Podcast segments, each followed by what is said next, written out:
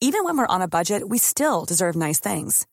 Quince is a place to scoop up stunning high-end goods for 50 to 80% less than similar brands. They have buttery soft cashmere sweaters starting at $50, luxurious Italian leather bags, and so much more. Plus, Quince only works with factories that use safe, ethical, and responsible manufacturing. Get the high-end goods you'll love without the high price tag with Quince. Go to quince.com slash style for free shipping and 365-day returns.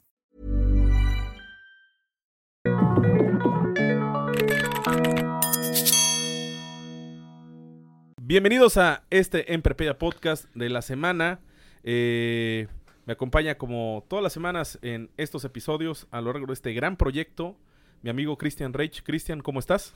Hola, muy bien, muy contento. Tenemos otro en nuestra serie de invitados de lujo, otro invitado de lujo, eh, que tuvimos la oportunidad de convivir con él desde que estábamos en Campus Central de Veracruz hace, pues, algunos años. Algunos años, no hay que, no hay que poner número porque delata eh, la edad de Reich, no precisamente mi edad, pero la edad de Reich sí se delataría. Sí. Eh, gran profesor, profesor inspirador. Nunca me dio clases. Hubo un semestre que fue mi director de carrera cuando la, la carrera de CPF eh, eh, se cierra en Veracruz por la cantidad de alumnos que, que- que éramos.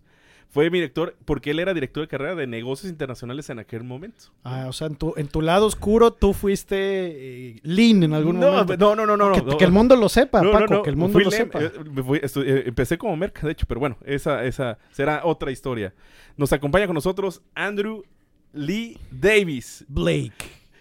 profesor de Campus Santa Fe, que ahorita está de visita aquí en Campus Monterrey y, y llega justo a tiempo, justo a tiempo para platicar muchos temas interesantes que están pasando en este mundo tan, tan globalizado, este, mun- este mundo tan ya eh, que donde las noticias corren y vuelan.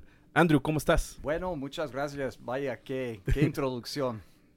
qué gusto verlos a, a ambos.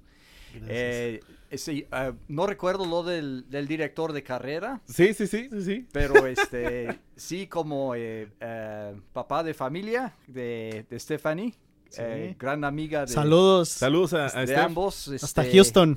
Coach de un, un evento de Ah, de porque, música. porque pues aquí la colega música... de- colega este, músico. Sí, claro. en, en grupos.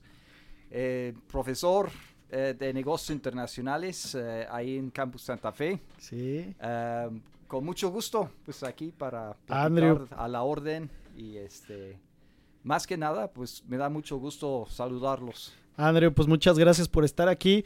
Andrew tampoco me dio clases, no tuve la fortuna de que me diera clase, pero sí lo recuerdo mucho, sobre todo en este ámbito musical, porque él es todo el espíritu inglés, él es inglés en el sentido de la música rock, de la música blues, y aparte es un, un músico muy bueno y tiene una voz también muy privilegiada. Entonces es todo el paquete aquí, Andrew, completo, y, y nos da mucho gusto poder platicar contigo esta Aparte tarde, ¿no? de lo que recuerdo muy bien es que todos los veranos hacías esta misión comercial con, con los estudiantes de viajar a- al extranjero y, y- y estos proyectos de, de exportación eh, de varios productos y pues este creo que era una gran experiencia que tenían eso- los estudiantes en, en aquel momento que lo sigues haciendo, ¿no? Que, que es- ese proyecto todavía sigue ocurriendo de la- las misiones comerciales. Claro, eh, bueno, originalmente eh, ya son casi 15 años que lo empiezo a hacer ahí en Veracruz. Eh, la idea era y, y sigue siendo eh, llevar productos mexicanos que sean de, de empresas familiares de los estudiantes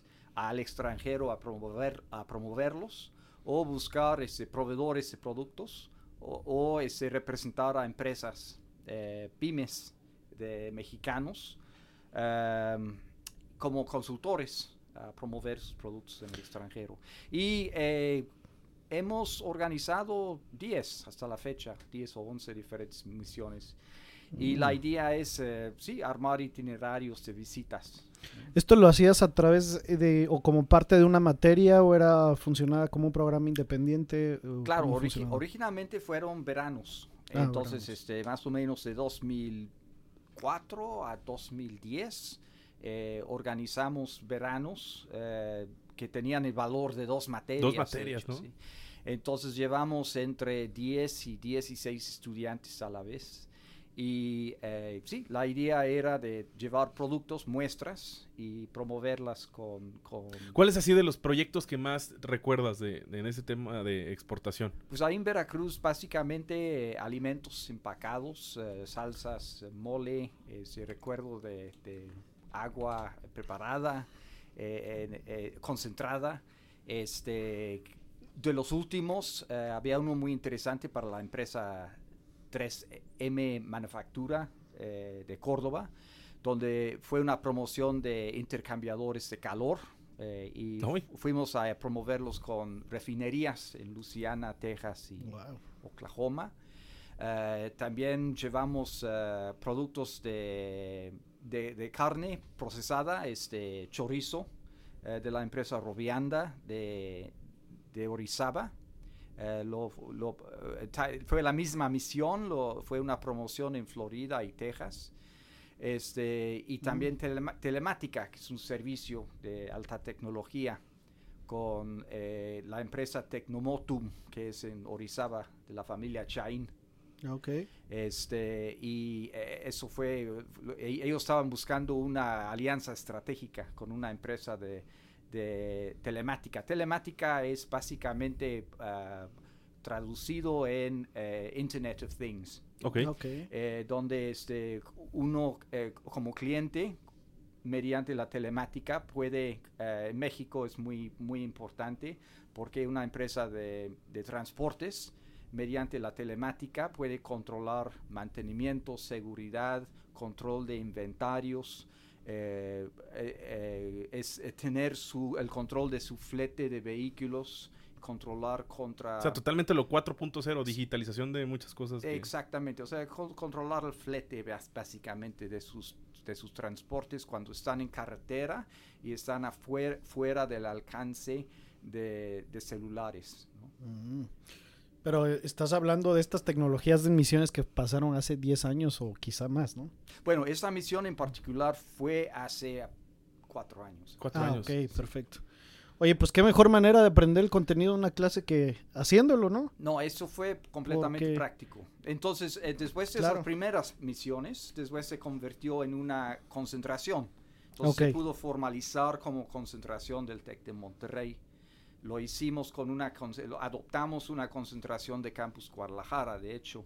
Y en Veracruz lo que hicimos fue eh, manejarlo en tres etapas durante el año, fue del valor de seis materias. En el primer semestre se manejó como una planeación de un proyecto de exportación, eh, como un eh, proyecto de factibilidad de exportación.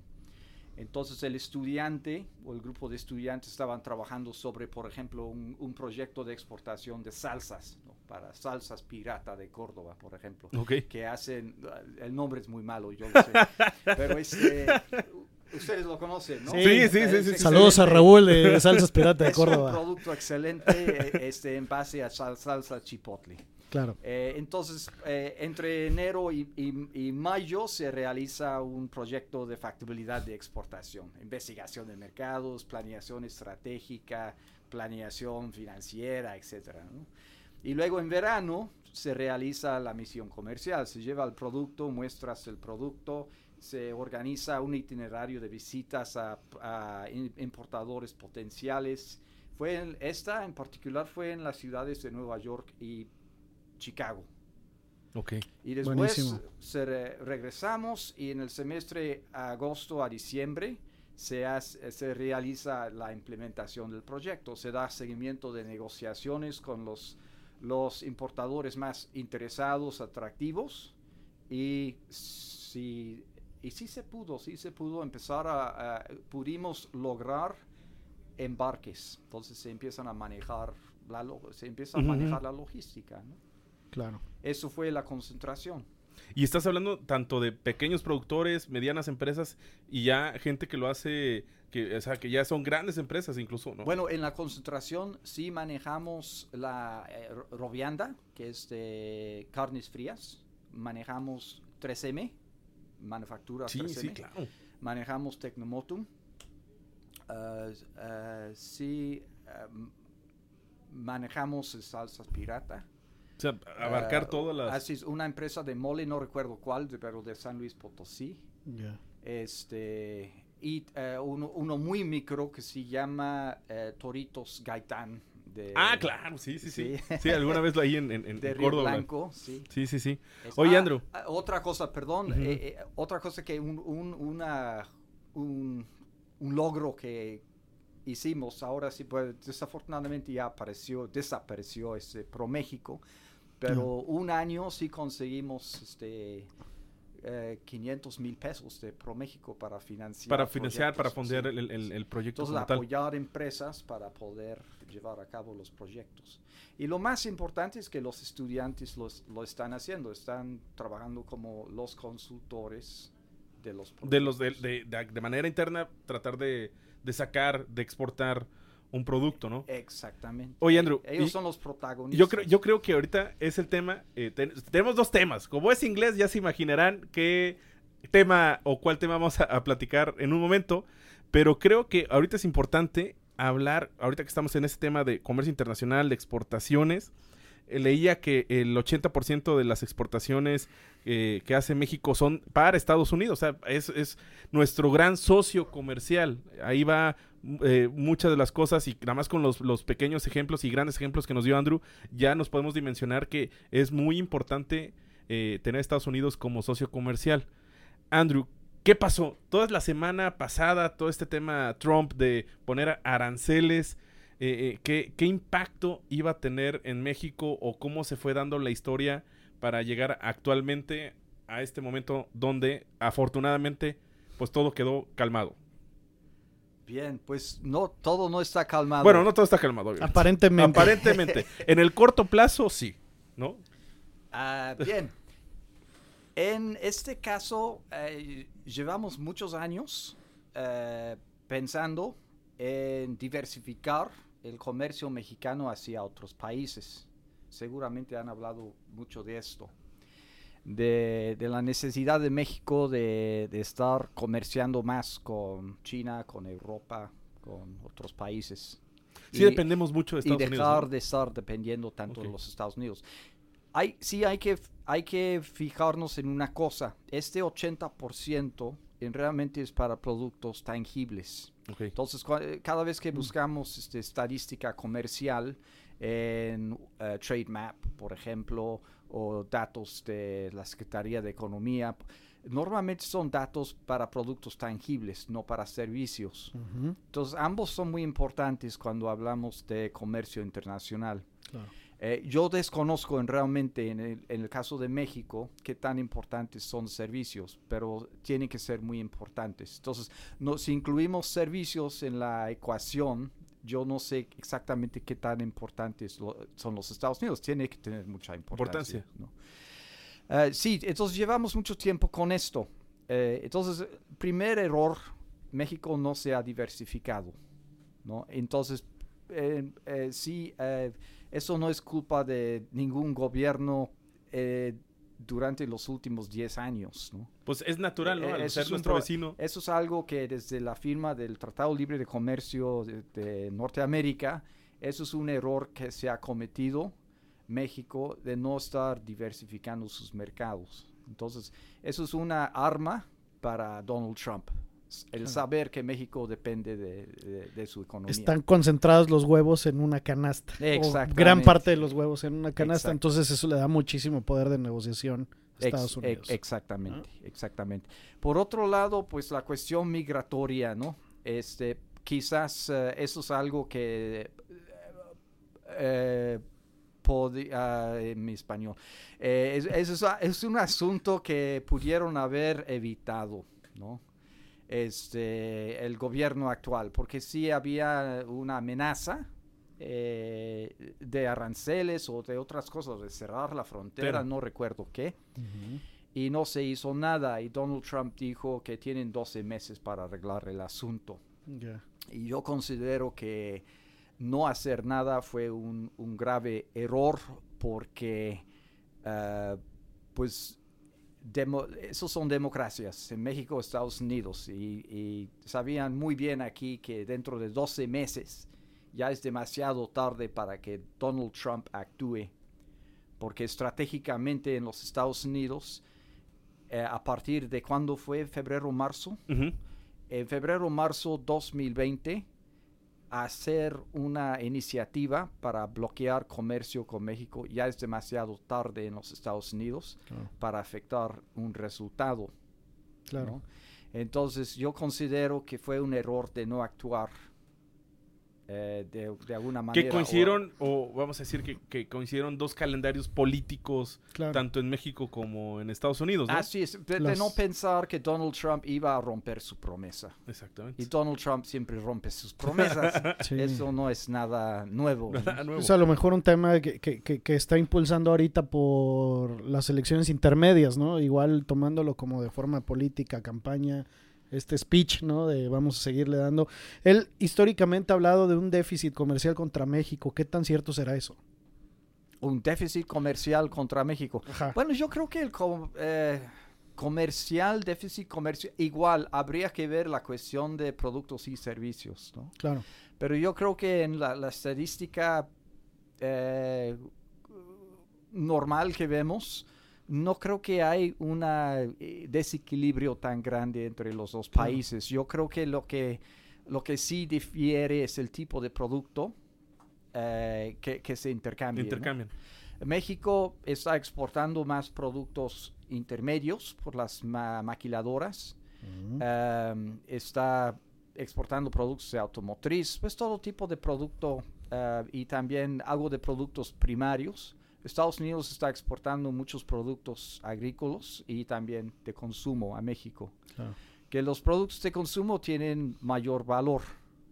¿sí? Y, y los productos intermedios de México para allá tienen menor, menor, Menor valor. valor. Ahora en la economía hay los términos de comercio, ¿no? Y el término comercio dicta que el país que esté exportando productos de mayor valor agregado termina ganando más. Y el, el país que esté exportando productos de menor valor agregado, los productos primarios de agricultura, termina ganando menos, ¿no? Esto puede ser algo Por ahí puede ir. Pero, y, ajá. y- y esto pasa desde el norte hacia el sur. Entonces, cada vez que vamos más hacia el sur de América, eh, los países están dedicándose a exportando más productos primarios, ¿no? Eso es, algo, eso es un fenómeno mu- muy, común, ¿no? Ok. Que, que pasa. no se pusieron aranceles, se llegó al acuerdo. Sí, Pero sí visualizas que pudiera pasar. O sea, que sí realmente en el corto plazo. eh, que, que pueden venir más aranceles. Exactamente. Bueno, yo, yo no sé, francamente, pero este... eh, Es más estrategia todo- política, ¿no? Eh, Yo que Eh, considero. Todo depende de lo que eh, permite el sistema político en los Estados Unidos. Unidos. ¿Por qué, se- por qué Donald Trump terminó diciendo ya no los aplico? Yo creo que esa es una pregunta clave. Pudo, pudo, pudo haber sido bluff. ¿no? Como un, un partido de ajedrez. Nunca los iba a aplicar. Nada más estoy jugando Para ver hasta dónde digamos, puede ceder. Una negociación distributiva, como lo llamamos. Una negociación, distributiva. Ganar, perder, estoy utilizando una táctica coerciva. Bluff, Mm. ¿no? Bluff. No, y aparte nos está dando clases de negociaciones internacionales, ¿eh? No, no, no, no, no. Claro, claro. O puede ser que el Senado en los Estados Unidos, los republicanos en los Estados Unidos le obligaron a quitarlos. Claro que es el contrapeso que tiene el Congreso, Eh, ¿no? Exacto, porque Sí. ellos están representando a estados muy importantes que tienen mucho peso económico en los Estados Unidos. Fueron los que no aprobaron el presupuesto para la famosísima, famosa- el, famosísimo muro. Dijeron, no. Exactamente. Y, Y que, y que- que él hizo el shutdown del gobierno, ¿no? Exacto. Y también hay que recordar que en frente a Marcelo Ebrard no estaban unidos. Estaba la, eh, el head speaker, el speaker de, la, de los este, House of Representatives, Ujú. Nancy... No me acuerdo yo, pero que es que es la archienemiga de Donald Trump ah, desde que- que entró. eh, criminal que Marcelo Eb- Ebrard no se acordaba de su nombre. Eso sí, es, Ajá, ajá. eso es criminal. Es- aquí en este podcast no, pero No, sí. ya Nosotros lo- no importa. Pero este. Eso es muy importante. El equipo enfrente a él no estaba unido.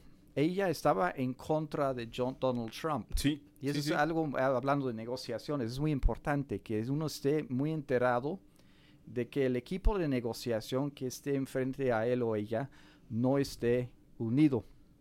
Esto fue clave en Ble- Brexit, porque el equipo que estaba enfrente a la Unión Europea, los británicos, no estaban unidos.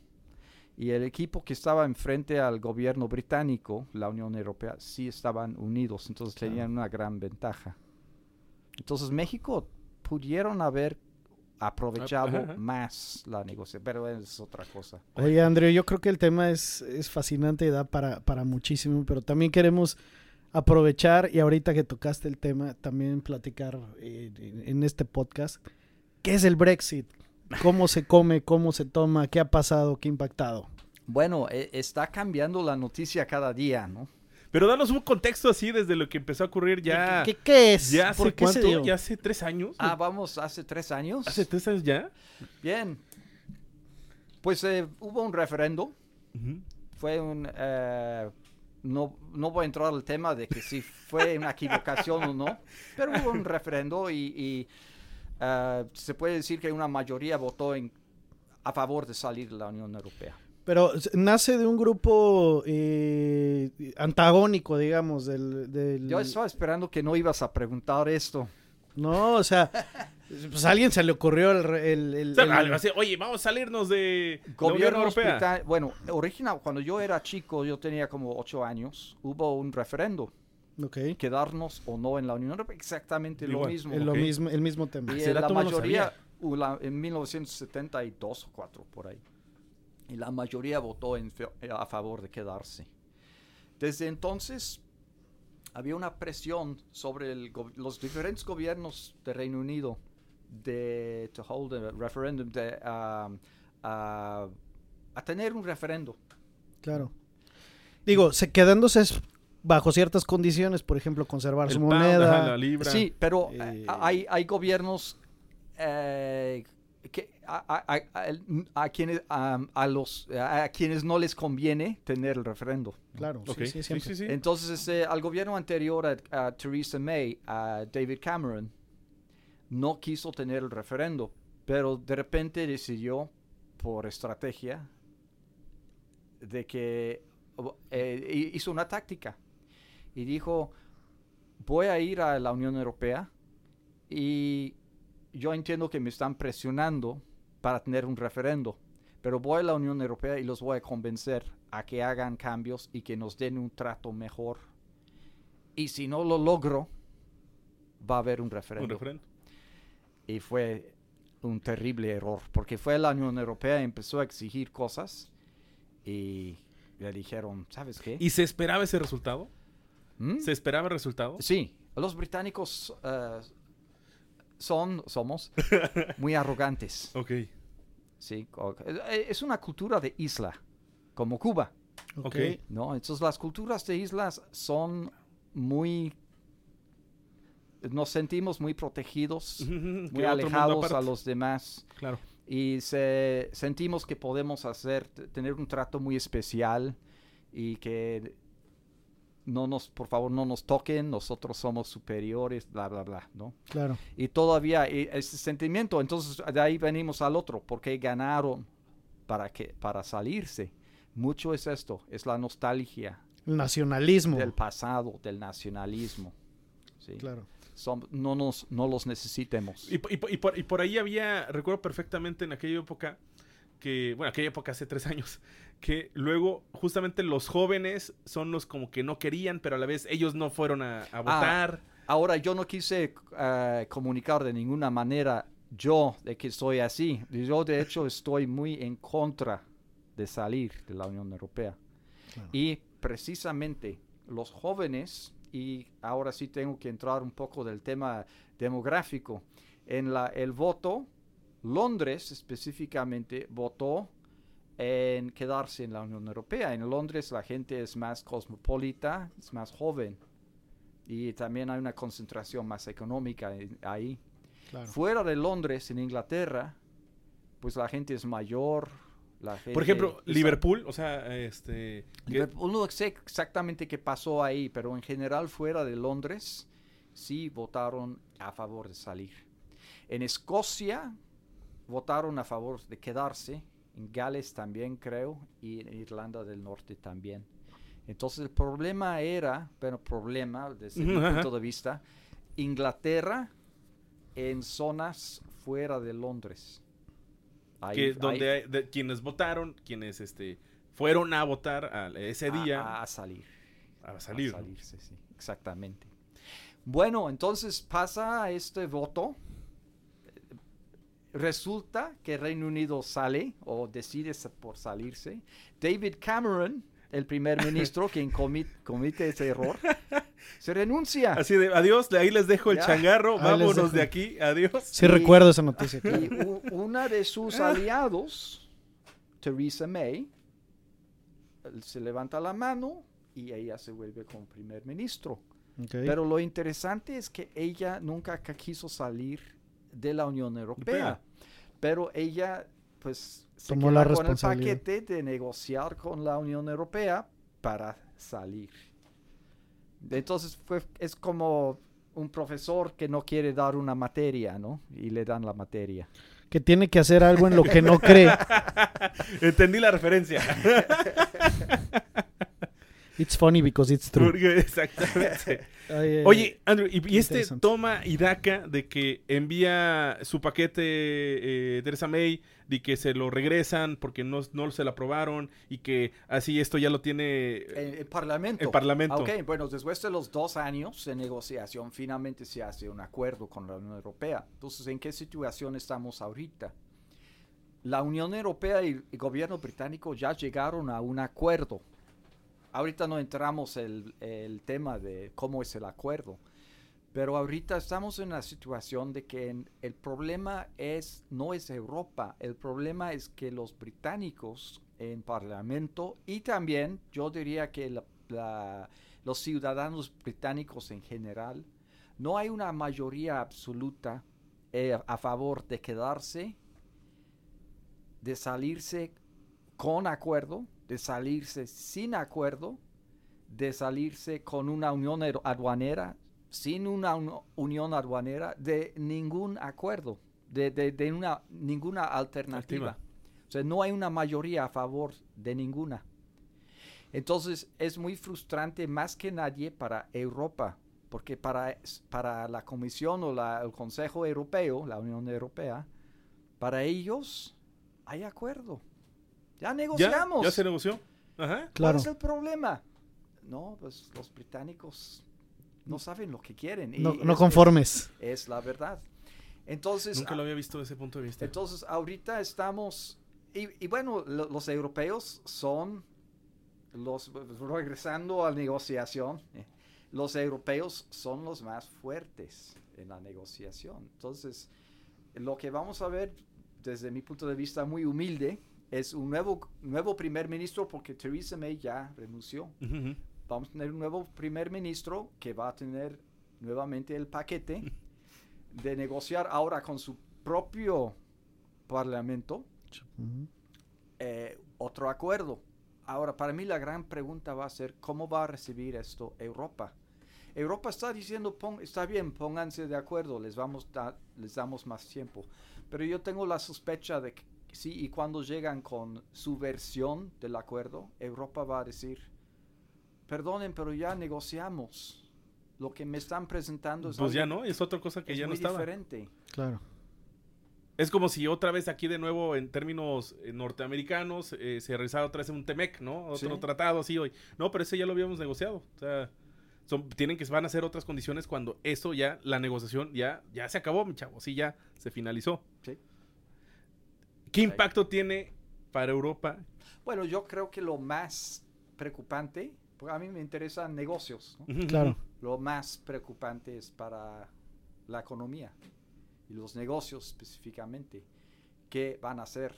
Y ahorita hay muchos casos de negocios. Bueno, yo me imagino que todos los que están involucrados de alguna manera en negocios internacionales o que necesiten componentes para manufactura, que estén fabricando en otro país, que necesiten mano de obra o ingenieros o profesionistas europeos para sus operaciones de, de- de cualquier tipo, o están importando flores frescas o Este, Servicios, como decías. Sí, muchas empresas de alguna forma u otra dependen de negocios con la Unión Europea. ¿Qué van a hacer? Ahorita están armando otras estrategias o están pensando, ya están desesperados. Los dos pierden, ¿no? Pierde Reino Unido, pierde Pier- Europa. Pierde Reino Unido, pierde Europa. Yo me imagino que Reino Unido tiene mucho más que perder que Europa. Este, Europa necesita el mercado británico y algunas empresas europeas tienen operaciones en Reino Unido. Sin embargo, el Reino Unido, Reino Unido está mucho más integrado en Europa por su tamaño económico, es mucho menor. Y para este lado del charcote, ¿cómo afecta América? ¿Cómo afecta Latinoamérica? Pues yo, yo creo que limitado, yo creo que más que nada hay que verlo como una oportunidad. ¿Ok? Y yo creo que hay que ver esto como una oportunidad para que empresas británicas, tanto como europeas, y ahí sí podemos retomar el otro tema, diversificar. Esto puede ser una oportunidad para México, atraer empresas británicas a México como alternativa a Europa. En lugar, por ejemplo, de una empresa de bicicletas británica, de tener su planta en, Irlanda del Norte, donde depende de mano de obra profesionistas europeas, de mover quizás su producción a México y empezar a sondear el mercado latinoamericano. Lo que pasa es que hay un tema logístico también todavía muy caro, ¿no? O sea, Por supuesto, pero también hay empresas, no sé, por ejemplo, de seguridad para aviones, eh, rafts, eh, life vests, todo ese tipo de cosas. Este, ellos tienen producción en Sudáfrica, en Malasia, en, Porque en allá sí, otros sí, países sí. emergentes, pero también tienen producción en Inglaterra. Entonces México no sería tan ilógico. para Yo creo que, yo creo que todavía lo que sigue manteniendo a México competitivo para poder hacer este tipo de outsourcing es el, el costo de labor, ¿no?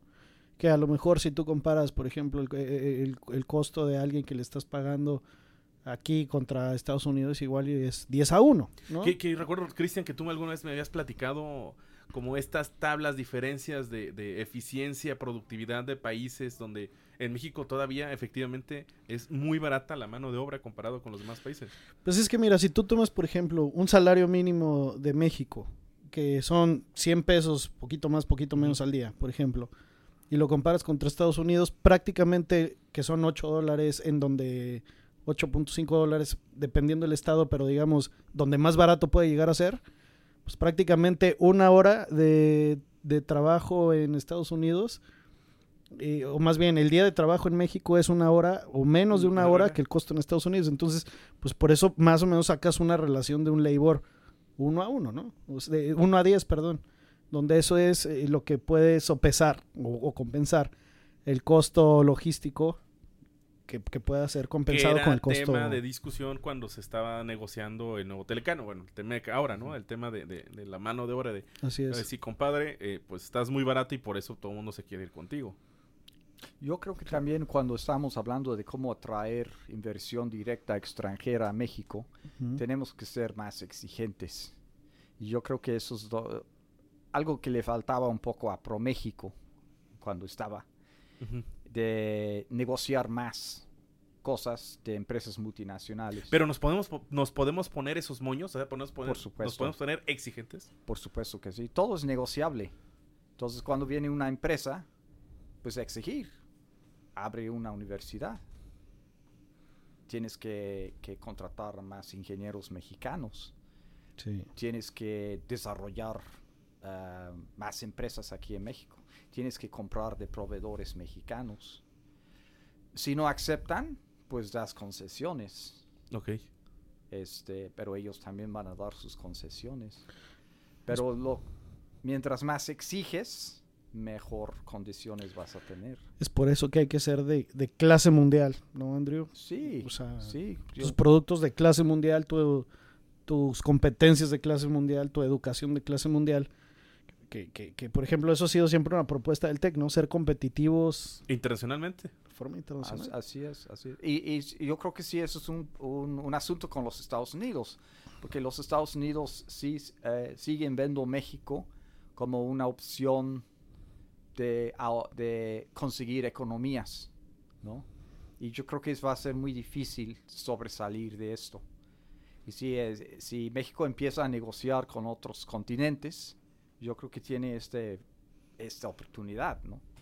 De empezar a negociar bien. Andrew, ya casi estamos sobre el tiempo. Yo soy como el policía aquí del podcast. y, lo- y lo estás haciendo muy bien. Ay, Andrew, pero te quisiera preguntar, eh, ¿por qué no estamos o nos estamos limitando a Estados Unidos? ¿Es un tema de desconocimiento? ¿Es un tema de miedo? ¿Es un tema de...? Qué buena pregunta. Yo creo que mucho es la decisión empresarial. Yo creo que mucho de que estamos hablando eh, nos limitamos mucho a verlo como una decisión de gobiernos, cuando en realidad eh, todo es para mí. eh, to- toda la cuestión co- comercial, los- en su, bueno, en su gran mayoría son decisiones empresariales, no son decisiones de gobiernos ni de diplomacia. el gobierno y la diplomacia reacciona a lo que está pasando en lo, lo empresarial. Yo recuerdo cuando estaba en Europa, Esa es la frase matona de este podcast. yo, yo recuerdo que, bueno, a lo mejor está muy equivocado, no sé, pero cuando yo estaba en Europa, yo recuerdo que, este, anecdote, no sé cómo se dice en español. Ane- Anécdota. yo recuerdo cuando estaba en Europa y estaba con una empresa eh, en Inglaterra, este, agro, agro, ag- agro, algo, yo no recuerdo, pero ellos estaban interesados en la importación de limón. Y fui con Gonzalo Tres, Tres. un consejero, Que Saludos a repente- Gonzalo. Saludos a Gonzalo, que sí nos escucha. en, en Cuitláhuac. Este, en- entonces, este, fuimos ahí y estábamos platicando con ellos y, y el- la imagen del, del limón mexicano. Y él no habló del limón mexicano. El limón mexicano es de mejor calidad del mundo en cuanto al limón sin semilla, el limón persa. Y del otro supongo también, ¿no? Pero bueno, Veracruz ofrece el, el limón persa, ¿no? Ok. Este, entonces ahí no había discusión. Inmediatamente el tipo salió con otro argumento. Y para él era de que el mexicano tiene el fama de reaccionar primero al mercado estadounidense porque está más Mm. cerca. Entonces, cuando el comprador estadounidense pide, no importando si el mexicano tiene un contrato firmado a largo plazo con un comprador europeo o no, Da prioridad primero reacciona al estadounidense y le manda cajas, ¿sí? Claro. Y ignora al europeo. El europeo puede ser un comprador más serio.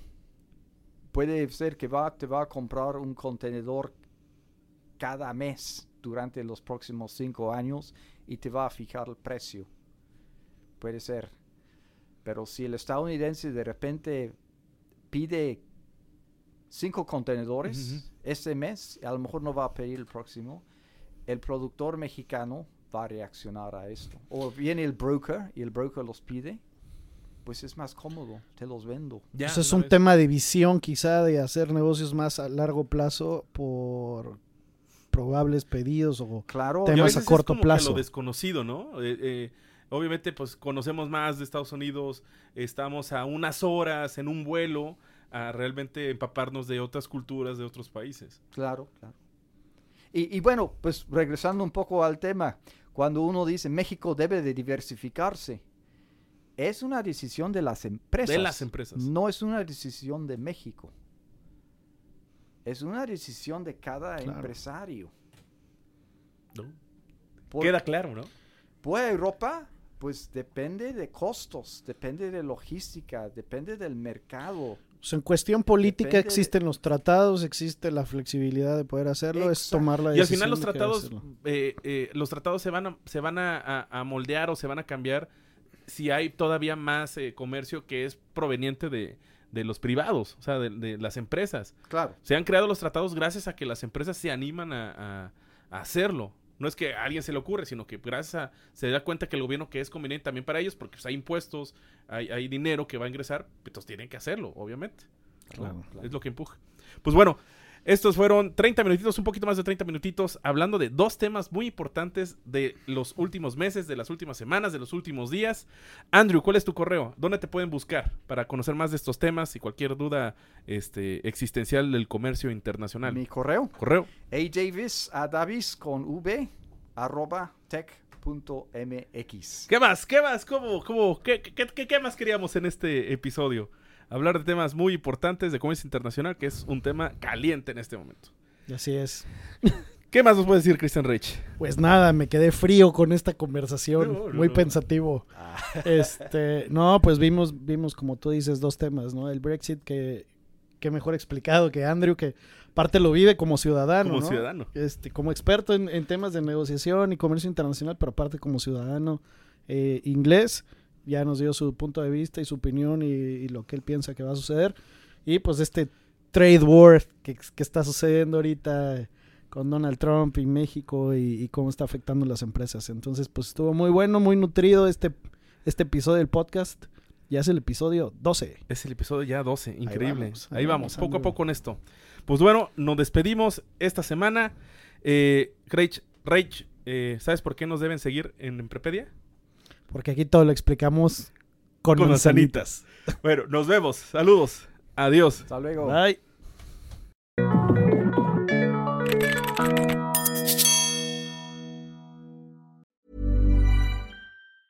Planning for your next trip? Elevate your travel style with Quince. Quince has all the jet setting essentials you'll want for your next getaway, like European linen, premium luggage options, buttery soft Italian leather bags, and so much more and it's all priced at 50 to 80% less than similar brands. Plus, Quince only works with factories that use safe and ethical manufacturing practices. Pack your bags with high-quality essentials you'll be wearing for vacations to come with Quince. Go to quince.com slash trip for free shipping and 365-day returns.